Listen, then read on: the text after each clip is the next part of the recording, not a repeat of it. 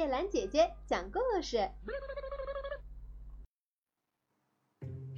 扬言上吊的狼。狼在丛林里散播消息，说他要上吊自杀了。兔子听说后，冷笑着说：“他要上吊，你等着吧，没影儿的事儿。”乌龟说：“是真的，他对这件事表现得很坚决。很可能他又变卦了呢。”刺猬说着。把身子缩成了一团。不过听说他连上吊的树都找好了，还在到处找绳子呢。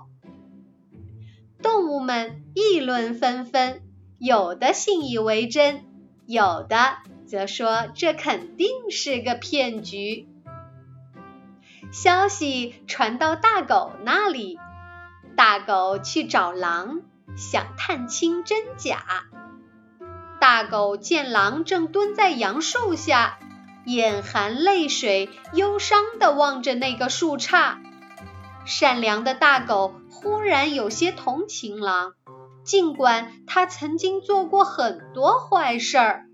大狗走上前去，关切地问：“你怎么了？为什么要上吊自杀呢？”“我实在活不下去了。”动物们不愿和我接近，人们也都憎恨我，甚至在寓言故事里也都咒骂我、丑化我。其实我所做的一切只不过是为了生存，迫不得已罢了。为什么人们给了我那么多骂名呢？说着，狼伤心的流下了眼泪。我不想活了。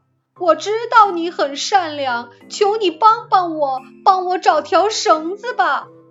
你到羊棚里去找，我想你是可以进去的，人们信任你。嗯，那好，我去帮你找。